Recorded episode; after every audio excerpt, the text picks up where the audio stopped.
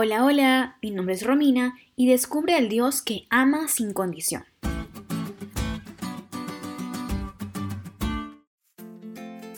Para comenzar, me gustaría hacerte una pregunta.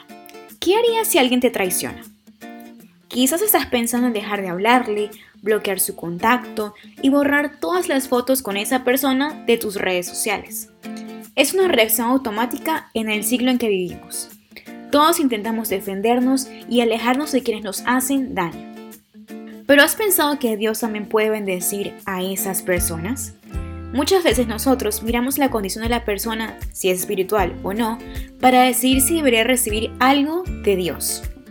Pero qué bueno que Dios no piensa como nosotros y que mismo con nuestras innumerables fallas, Él está ahí para recordarnos su carácter y cómo puede redirigir el rumbo de nuestra historia, así como lo hizo con Jacob.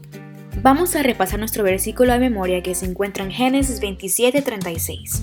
Con razón su nombre es Jacob, exclamó Esaú, porque ahora ya me ha engañado dos veces. Primero tomó mis derechos de hijo mayor y ahora me robó la bendición. ¿No has guardado ni una bendición para mí? Él recibió ese nombre porque nació de gemelos con su hermano Esaú, y su mano estaba pegada en el calcañar de su hermano. Entonces las que estaban ahí haciendo el parto dijeron, Mire, él está en esa posición porque quiere empujar el hermano hacia adentro. Él quiere nacer primero y quiere la bendición de la primogenitura. Entonces, piensa conmigo, ¿qué sabe un bebé de derecho y bendición de primogenitura? Nada, ¿no es cierto? Pero le dieron el nombre y en la época de la Biblia las personas colocaban nombre de acuerdo al significado del mismo. El significado de Jacob era muy fuerte y ese niño que fue creciendo, de tanto escuchar ser llamado como suplantador o engañador, porque imagínense en el aula de clases llamando Romina, presente, Marcos, presente, y luego engañador, presente. Las personas se reían de él. Imagínate querer conquistar a una chica y que ella pregunte, ¿cuál es tu nombre? Y tener que responder suplantador o engañador. Por lo tanto, él nació y fue criado siendo llamado a sí mismo diariamente.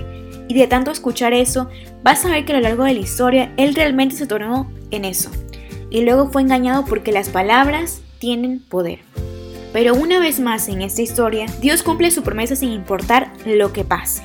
Jacob experimenta la bendición del Padre porque en el exilio tendrá sus doce hijos y Dios aumentará su riqueza. Así como Jacob, Dios puede reescribir nuestra historia. Quizás tus propios deseos pecaminosos te llevaron a caminos oscuros donde llegaste a sentirte lejos de Dios y fue necesario caer para levantarte y para alcanzar la mano del Salvador y comenzar a vivir una vida de promesas cumplidas.